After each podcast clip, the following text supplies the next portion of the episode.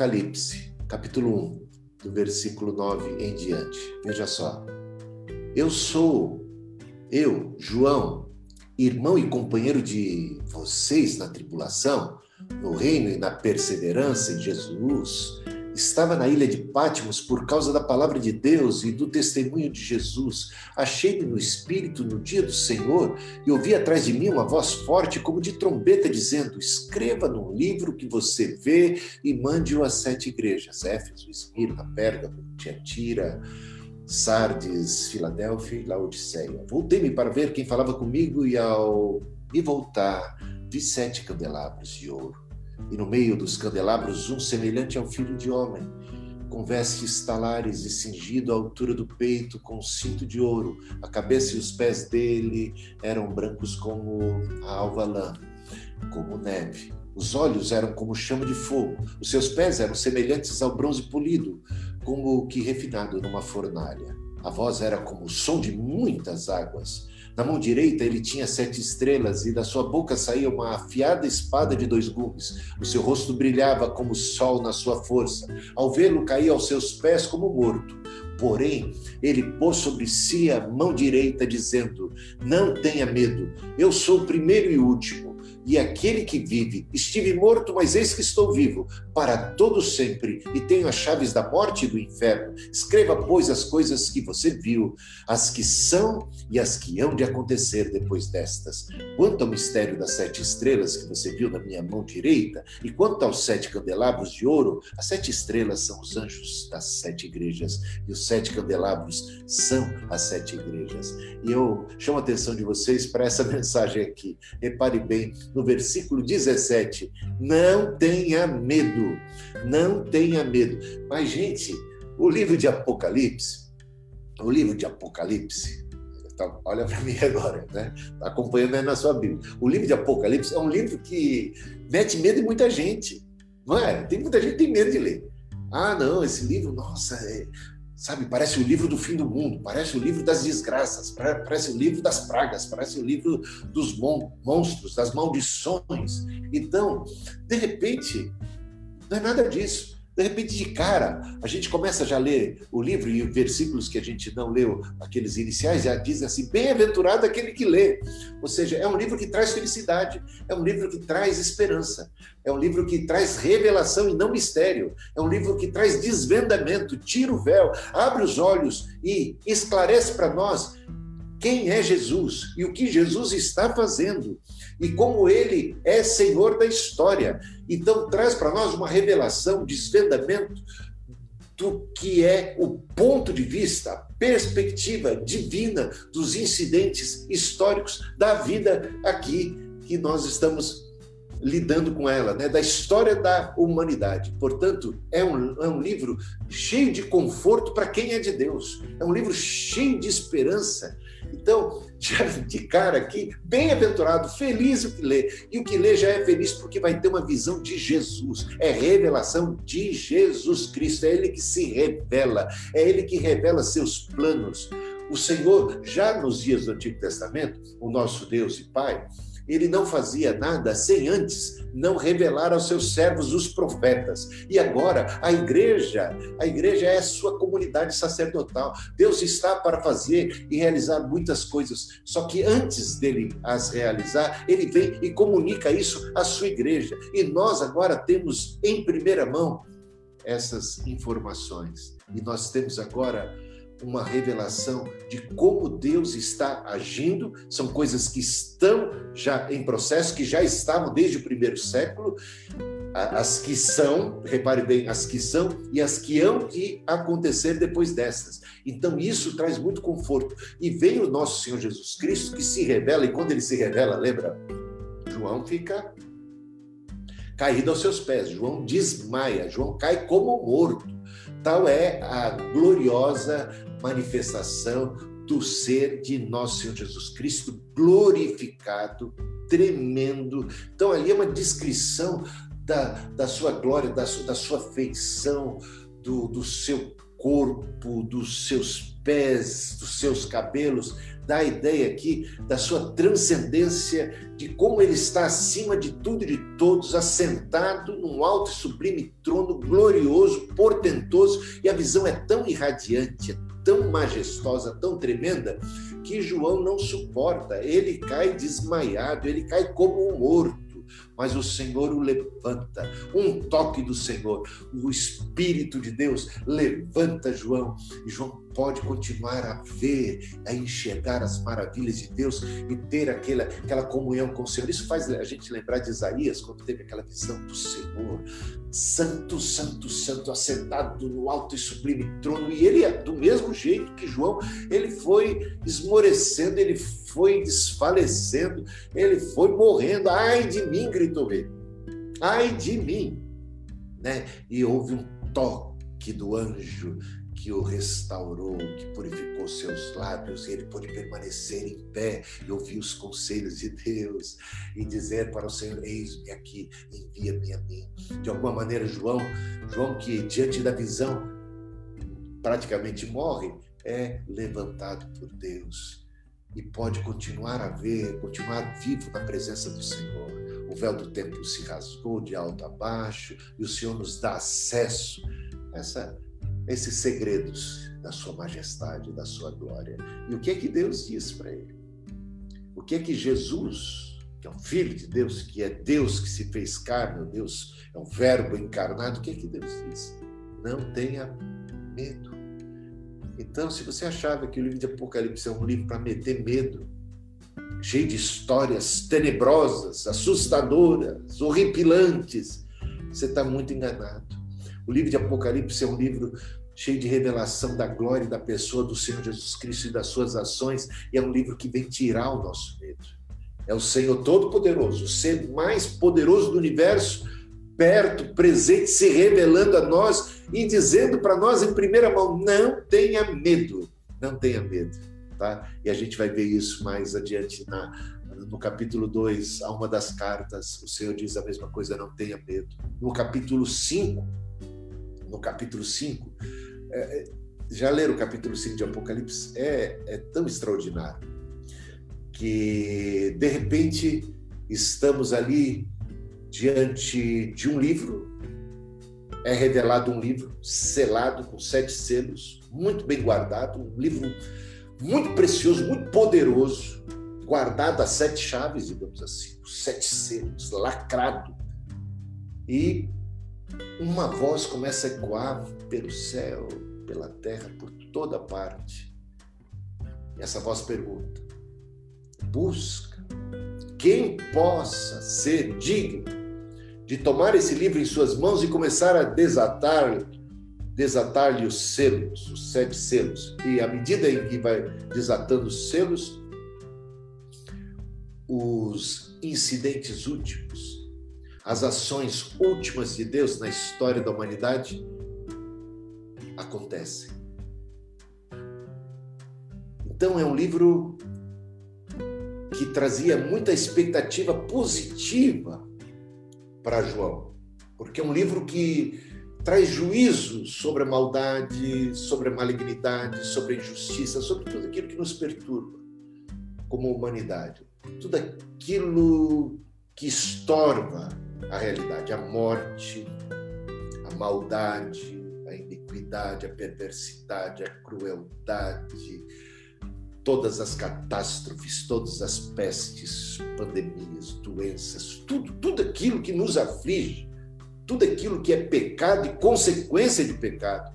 Então, um livro que vai trazer e levar a história ao seu final desejado.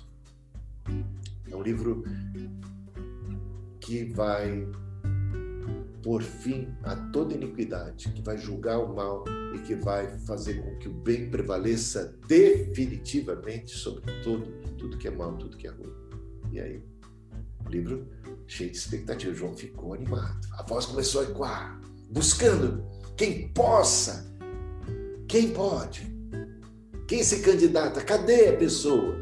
E João ficava ali acompanhando com muita atenção mas de repente essa voz ecoou pela terra e ninguém foi achado digno na terra. Diz debaixo da terra. E ninguém foi achado debaixo da terra, dentre os mortos. Ninguém. E ela foi para o céu. Dentre os seres angelicais, ninguém, nenhum foi achado digno. Sequer de olhar para o livro, quanto mais de tomá-lo em suas mãos e desatar-lhe os selos. E aí diz ali o texto, Apocalipse capítulo 5, que João, eu, João, chorava muito, porque ninguém foi achado digno. Então acabou-se a esperança. Então as coisas vão seguir indefinidamente como estão, né? Essa guerra, esse conflito entre o bem e o mal, e, e, e tanto antagonismo, tanta injustiça e tanta maldade. Então não tem, não tem um final feliz. Então não tem uma solução definitiva. E ele chorava muito, chorava muito. De repente, uma voz do céu disse assim: Não chores mais. Pare de chorar. Não chore mais. E aí ele parou. É uma voz celeste, é uma voz que vem lá do céu. E não apenas diz não chores mais, mas apresenta a razão. Por que não chorar mais? Por que? Opa, por que não chorar mais? Porque há um, a voz celeste diz, há um que venceu é o cordeiro, e se apresenta o cordeiro que foi morto, mas ressuscitou. O cordeiro que é ao mesmo tempo cordeiro e leão, o leão da tribo de Judá, o rei dos reis, o senhor dos senhores, e que venceu na cruz, e que ressuscitou, e que do meio do trono se apresenta, toma o livro em suas mãos, e aí começa, irrompe no céu o maior culto que seja que se tem notícia. E vai e vão cantar, e vão cantar ao Cordeiro, e vão cantar a Deus Pai, ao nosso Deus que se assenta no trono e ao Cordeiro seja o louvor, a honra, a glória. Digno é o Cordeiro que foi morto. Muito louvor começa a rolar a partir daí, muita visão dos mártires na glória também, daqueles cristãos que, assim como Cristo foi morto, que, que pagaram preço, que, que foram perseguidos, eles estão em triunfo no céu e são vistos como vitoriosos, ainda que da perspectiva terrena parecessem os derrotados. Lembra de Cristo quando estava na cruz? Da perspectiva terrena, as pessoas meneavam a cabeça. Olha o derrotado, cadê Deus na vida dele? Se, tem, se ele é de Deus, então que saia da cruz. Então, de repente, se vê o Cristo sendo derrotado na cruz, da perspectiva humana, mas sabemos que ele estava na perspectiva celeste, vencendo na cruz, triunfando sobre todo principado e potestade. O Senhor o ressuscitou. E assim já vemos as almas lá no céu e eles estão reunidos e eles cantam: Digno é o Cordeiro que foi morto de receber o poder e a riqueza. Muito louvor, os 144 mil, a grande multidão de, de, de salvos de todos os povos, tribos, línguas e nações, uma multidão incontável. Toda essa representação simbólica da igreja triunfante e João agora participando desse culto. Então temos aí a mensagem que se repete não tenha medo, capítulo 1. Não tenha medo no capítulo 2. E no capítulo 5, não chores.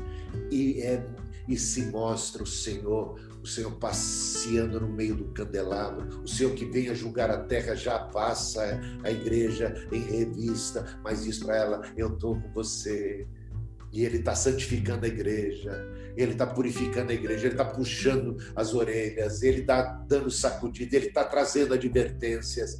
Ele está conosco, ele quer uma igreja forte, ele quer uma igreja unida, ele quer uma igreja santificada, ele quer uma igreja corajosa, ele quer uma igreja cheia de fé, ele quer uma igreja que encare a morte com muita confiança. O que, é que ele diz aí? Eu tenho a chave da morte. Jesus venceu, ele tem a chave do livro. Ele tem a chave da morte. Ele tem a chave. Meus irmãos, a certeza que nós temos, nós que estamos em Cristo, é que nem a morte pode nos separar do amor de Deus que está em Cristo. Nem a morte, o maior, o último inimigo humano da humanidade, nem a peste, nem a praga, nem perigo, nem espada, nem o passado, nem o presente, nem o futuro. Nada, absolutamente nada, pode nos separar do amor de Deus que está em Cristo Jesus, diante de todas as mazelas, dificuldades, lutas. Somos mais do que vencedores. As próprias tribulações que são ali anunciadas, olha, vocês serão atribulados, mas tenham bom ânimo. Não tenham medo eu estou com vocês, eu estabeleço os limites. Aliás, é dito ali a uma das igrejas: a tribulação vai durar dez dias. Os números sempre simbólicos. É possível que durasse só dez dias, mas a ideia aqui é que é um número pequeno, limitado. Paulo diz isso em outros termos. As tribulações da era presente não são para serem comparadas com a glória que está para ser manifestada. Os dez dias de tribulação compare com os mil anos de reino. A ideia é todo números simbólicos para dar a ideia de que um dia na casa de Deus vale mais do que mil anos nas tendas da impiedade. Lembra desse salmo? Então a ideia aqui é prefigurar, é uma metáfora de que sofrimento é ínfimo, ínfimo diante da glória que nos está reservada. Paulo disse coisas semelhantes. Diante da perspectiva da própria morte, sabendo que, que viria a morrer, todos nós sabemos que vamos morrer, né? Mas sabemos que morreria mais em breve, digamos. E até do tipo de morte que ele seria martirizado, ele foi decapitado, né? Ah, ele diz assim que a expectativa dele, ele ficava até ele ficava até na dúvida o que, que ele preferia. De fato, ele dizia: Eu prefiro partir, porque partir é estar com Cristo algo incomparavelmente melhor. Mas, por outro lado, percebo que ainda sou útil e que Deus ainda tem um plano é, através da minha vida para o bem e benefício de outros e da igreja. Então, ele ficava um pouco ali na dúvida. Mas vai chegar um momento, e isso já na carta, na sua segunda carta a Timóteo, onde ele diz assim: Combati o bom combate, completei a carreira, guardei a fé, agora a coroa da vida está tá reservada. Então, essa certeza de que a morte não me separa, que, gente, olha, eu vou, vou dizer uma coisa para você. você: você confia em Deus? Você confia no Senhor? Vou perguntar aqui para minha esposa: se confia? Confio. né? Você confia, você tá, sua vida está nas mãos de Deus. Você espera no Senhor. Então, não tenha medo. Não tenha medo. Não tenha medo da, da pandemia. Não tenha medo de assalto. Quer dizer que você não tem que ter cuidado? Não. São duas coisas diferentes. Né? Eu, eu tomo medidas cautelares para não ser assaltado eu não abuso, né? eu, eu sigo a prudência, né? porque eu não tenho medo que eu, que eu vou saltar do pináculo do templo. Não tentarás ao Senhor teu Deus. Está escrito. Mas ao mesmo tempo, a gente não pode viver nessa paura de angústia, de achar que assim a gente está largado a esmo, sabe? Que é, jogado às traças, como, sabe, que será? O que será? O que vai acontecer? Como se Deus não existisse. Não podemos pensar assim. Tem um, um texto, ó, vou abrir aqui de novo, que eu acho muito, muito bacana. Eu até anotei aqui do lado. Olha só. Anotei aqui, isso aqui são as minhas colas, tá? Eu fico aqui, ó, que é a Bíblia. E aqui tem a minha colinha, aqui, ó. Lucas 21, 18, que eu achei tão bacana esse texto aqui, ó. É Jesus falando. Mas não se perderá um só fio de cabelo da cabeça de vocês. Jesus está falando de um contexto de muita perseguição, de um contexto de grande tribulação, de grande oposição, mas ele está garantindo uma coisa: não se perderá um só fio de cabelo da cabeça de vocês. O que ele quer dizer com isso? Ele quer dizer que não tem acidentes,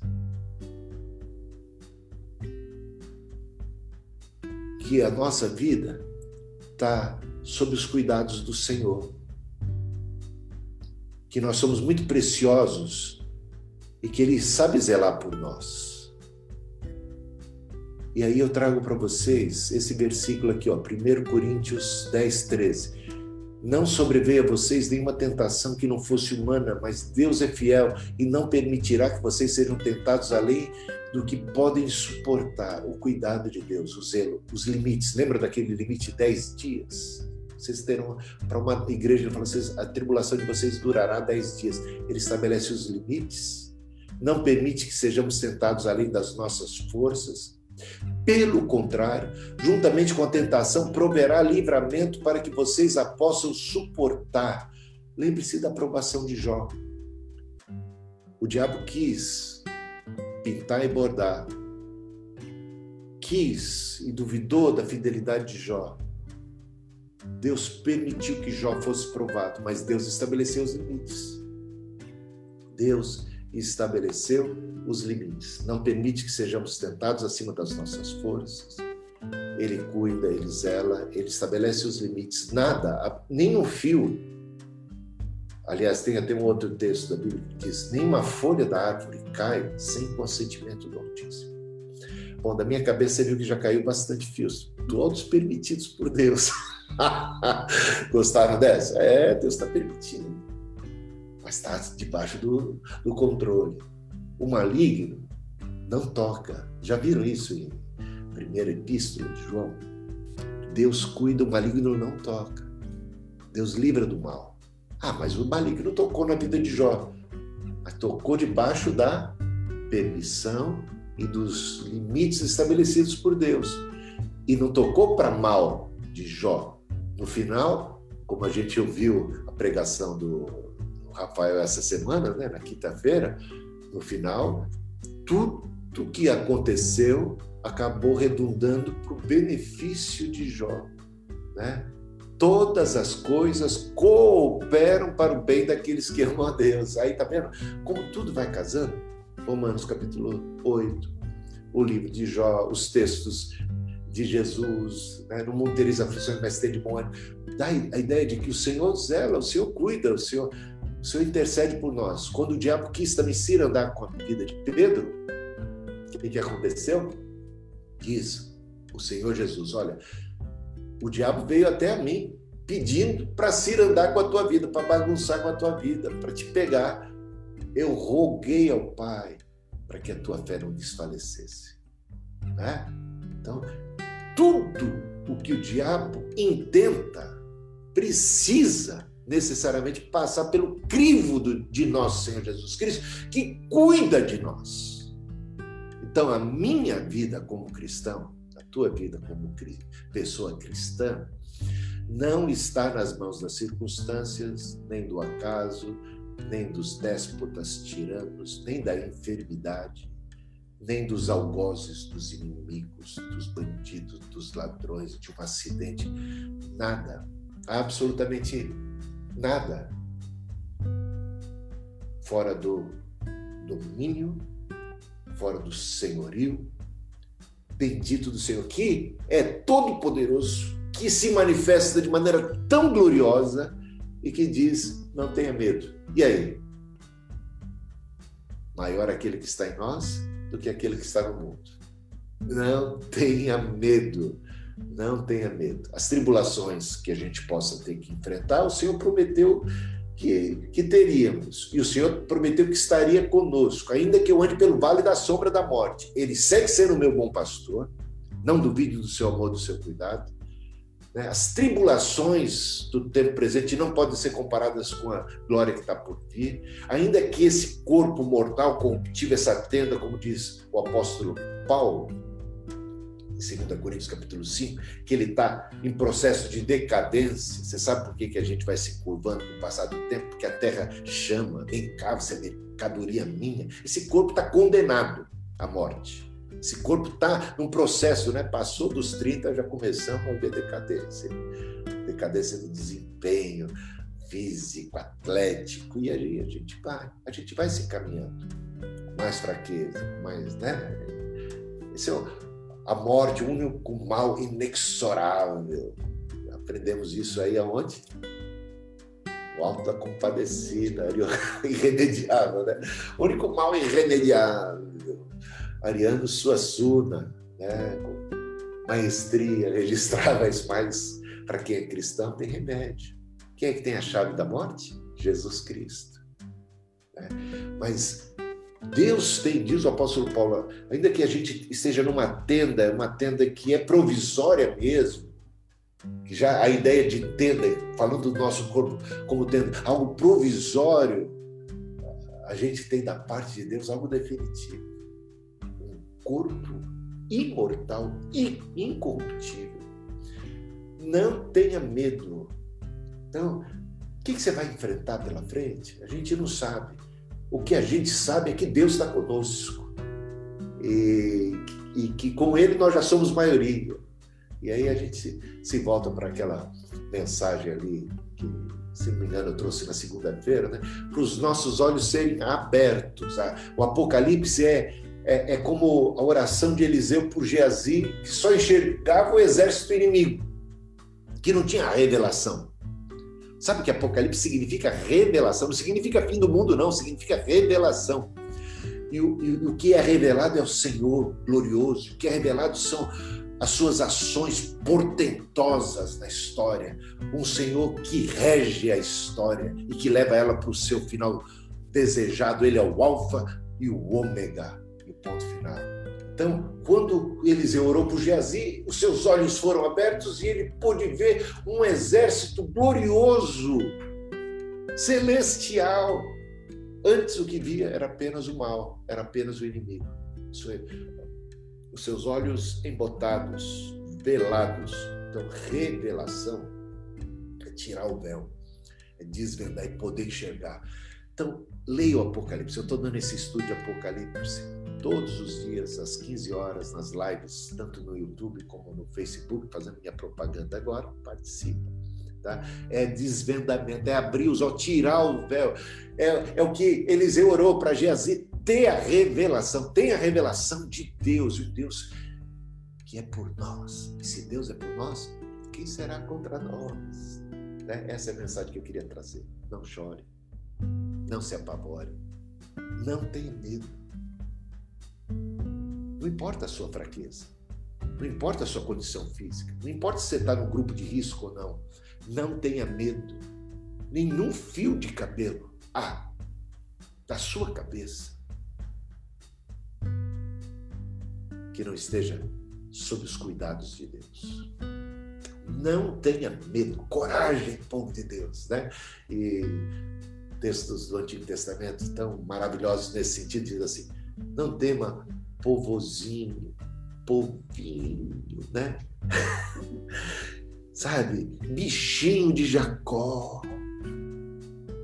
Deus sabe e, e, o Rafael trouxe aquela mensagem falando de quantos, quantos planetas, 109 terras cabem dentro do Sol, né? E o Sol ainda é uma estrela pequena, perto do tamanho de tantas outras estrelas maiores, e está dentro ainda de um sistema solar que está dentro de uma galáxia, que é a Via Láctea, que tem 100 milhões de galáxias no mundo, assim, que a gente imagina, provavelmente mais foge ao nosso controle e a gente está assim, tão pequeno no país, num, planeta tão pequeno e o Senhor da glória, Criador de tudo, é quem está dizendo para você: não tenha medo. Não sou eu. Se fosse eu, você podia duvidar, mas quem diz é quem garante as pontas.